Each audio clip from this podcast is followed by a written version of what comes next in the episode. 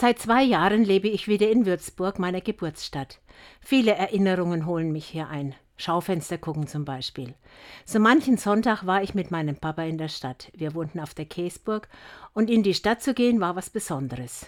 Die Schaufenster zogen uns magisch an. Nicht wegen der Dinge, die hier ausgestellt waren, sondern wegen der Dekorationen, die damals prächtig waren. Im Weitergehen sah ich dann, dass Papa immer wieder den Hut zog und Grüß Gott, Grüß Gott sagte.